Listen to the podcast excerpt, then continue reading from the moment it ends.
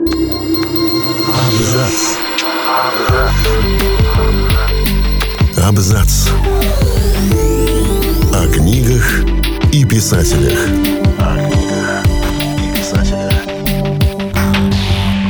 Всем привет! Я Олег Булдаков, и сегодня я расскажу вам историю самого отчаянного писателя Франции.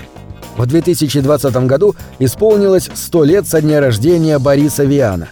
Этот французский автор не прожил и половины этого срока, умерев в 39, но успел прославиться под двумя именами, повлиять на историю музыки и создать в своих книгах ни на что не похожий мир великолепного абсурда. Первая мысль, которая приходит в голову неподготовленному читателю, когда он открывает любой роман Бориса Виана, что, черт возьми, здесь происходит? И с каждой новой страницей бедняга лишь укрепляется в этой мысли. Вселенная Виана действительно, мягко говоря, необычна. Герой стрижет перед зеркалом веки, а вместо цветов ставит на стол вазу с куриными эмбрионами. Врач измеряет температуру и давление деревянному стулу и слушает его предсмертные скрипы. На воскресной мессе Кюре боксирует с дьяволом. Обычный месяц май сменяется июнгустом. И это лишь мелкие, между делом брошенные детали, каких десятки в каждой из книг француза. Скучные подробности быта французских инженеров, буржуа, богемы автор смешивает с невозможным, сюрреалистическим миром, где живо чувствует даже не живое, а законы физики просто отменены. На выходе получается нечто вроде чудесной сказки для взрослых. Сказка эта, впрочем, очень жестока. Один из главных законов миров Виана – ничто, ни у кого и никогда не заканчивается хорошо, хотя начинается всегда весело. И все его романы, при всем пышном гротеске, ядовитом юморе и эротизме, проникнуты такой глубокой печалью, что поневоле в голову читателя влезает еще одна мысль. А кем был человек, который все это написал? Из-за имени Бориса Виана всю жизнь путали с русским. Когда ближе к концу жизни он исполнял песню «Дезертир», направленную против войны во Вьетнаме, возмущенные французские ветераны даже кричали ему «Убирайся в свою Россию!». На самом деле с Россией Виана связывала разве что любовь его матери Ивонны к опере «Борис Годунов», в честь которой она и назвала своего второго сына. Родился Борис в благополучной и богатой семье с собственной виллой, но по закону жизни, а впоследствии виановских книг, благополучие длилось недолго. В 1929 году отец семейства разорился из-за промышленного кризиса, и семья потихоньку обеднела а у самого Бориса уже в два года начались серьезные проблемы со здоровьем. Он переболел ангиной, вызвавшей болезнь сердца. Когда будущему писателю было 15, болезнь усугубил брюшной тиф. Больное сердце лишило Виана надежд на долгую жизнь, а сам он не слишком старался ее продлить, предпочитая на полную катушку провести отмеренный ему срок. Как раз с 15 лет он увлекся джазом и стал играть на трубе.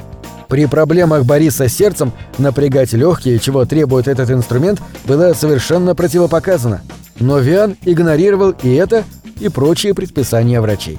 Музыка осталась с ним до конца жизни, и для молодого Виана была страстью куда более сильной, чем литература. В начале 1940-х, когда во Франции хозяйничали немцы, он играл джаз в любительском оркестре, а уже после освобождения страны вместе с тем же оркестром выигрывал международные конкурсы и сопровождал по Парижу американских джазменов, включая Чарли Паркера и Дюка Эллингтона. В игре на трубе Виан ориентировался на американского кларнетиста Бикса Байдербека, и, по словам друга писателя Клода Леона, Борис перенял у Бикса сладострастный, романтический, цветистый стиль. Тоже можно сказать и о виановской прозе, которую он потихоньку начинает писать в 1940-е. Виан, молодой человек с блестящим образованием и без гроша в кармане, ни к чему не относился слишком серьезно. Игнорировал катаклизмы Второй мировой, не принял сторону ни коллаборационистов, ни сопротивления, сохранив аполитичность. Равнодушно, хоть и вполне ответственно, работал инженером. В 1942 устроился в Ассоциацию по нормализации, лучшее место для будущего автора безумных книг, где разрабатывал стандарт формы для стеклянной бутылки. Даже женился в первый раз чуть ли не просто так.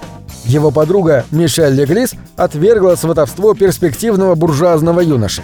Ее разъяренные родители требовали, чтобы Мишель тогда вышла замуж хоть за кого-нибудь, и когда она жаловалась Борису, тот ответил «Ну что ж, В таком случае поженимся. Именно для Мишель Виан написал свое первое произведение в прозе. Когда она была беременна, да еще и заболела, муж сочинил волшебную сказку для не вполне взрослых, чтобы утешить ее. Мишель сказка понравилась, и Борис, вдохновившись, написал еще две шуточные книги. Но переломным годом для Виана-писателя стал 1946 В этот год он написал три произведения, определивших его литературное лицо – Одно из них под псевдонимом, о нем речь пойдет дальше. А под его собственным именем вышли «Пена дней» и «Осень в Пекине». «Пена дней» стала визитной карточкой писателя. К сожалению, уже после его смерти, когда в 1960-е начался бум необычной сюрреалистической литературы. В абсурдные, печальные и светлые истории любви юноши по имени Колен и девушки Хлои, которая страдает от редкой болезни, в ее легком расцветает лилия нимфея, Виан отразил и любовь к джазу, и ненависть к монотонной работе, и предчувствие, что за молодостью, красотой и любовью неизбежно следуют муки, потери и смерть.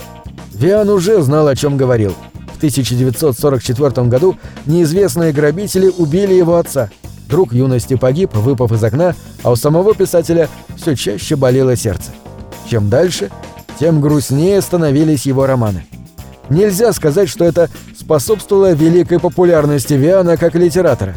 Кое-какую славу после выхода «Пены дней» он заработал, особенно на фоне дружбы с экзистенциалистами и лично Жан-Полем Сартром, который от души смеялся над пародией на себя в романе Виана Жан-Солем Партром.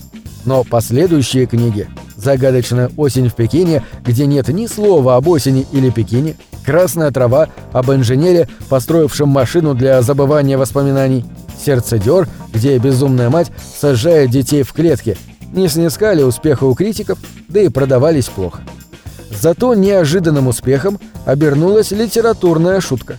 В конце 1940-х, после успеха Генри Миллера с его «Тропиком рака», Франция сходила с ума по всему американскому, особенно неприличному и скандальному. На этой волне в 1946-м Борис сговорился с парочкой отчаянных издателей и написал идеальную американскую чернуху. Роман назывался «Я приду плюнуть на ваши могилы». Автором его якобы был Вернон Салливан, имя составленное из фамилий двух джазменов, мулат, бежавший от американского расизма. А Виан лишь перевел книгу на французский. Мистификация удалась на славу. В книге не было ни капли традиционных для Виана зауми и тонкого юмора, зато хватало секса, крови и жестокости. Публика была в восторге. Обман вскрылся не сразу. Салливан успел написать еще три романа с очаровательными названиями «Мертвые все одного цвета», «Уничтожим всех уродов» и «Женщинам не понять». Но к 1950-му Виана заставили признать, что настоящий автор этих книг, изрядно взбудораживших общество, именно он. Жизнь по-прежнему не слишком улыбалась Виану. Он сочинял пьесы, их ставили, но без особого успеха. А серьезные романы публика вообще игнорировала. Но этот писатель не умел унывать и никогда не опускал руки. Перебивался случайными заработками, газетными статьями, сценариями либретто, публиковал рассказы и стихи, играл джаз. Развелся с первой женой, женился второй раз, снова из-под палки. В 1950-е начал писать песни, а потом и исполнять их. Здесь тоже не обошлось без провокаций. Он клеймил в текстах войну и высмеивал французское общество. Пение Виана было больше похоже на декламацию, не хватало дыхания. В 1956-м, после ряда тяжелых приступов, врачи окончательно запретили Виану петь и играть, намекнув, что любое выступление может стать для него последним. Жизнь становилась все тяжелее. Даже умер Виан крайне по-виановски, горько, абсурдно и при обстоятельствах несколько смехотворных. 23 июня 1959 года он отправился на премьеру фильма «Я приду плюнуть на ваши могилы» по книге Салливана. Из-за этой экранизации он долго ругался с киношниками, в итоге потерял права на фильм и шел смотреть как простой зритель. Через 10 минут этого зрелища больное сердце писателя не выдержало. Сердечный приступ. До больницы Виана довести уже не успели. На этом все. Читайте хорошие книги.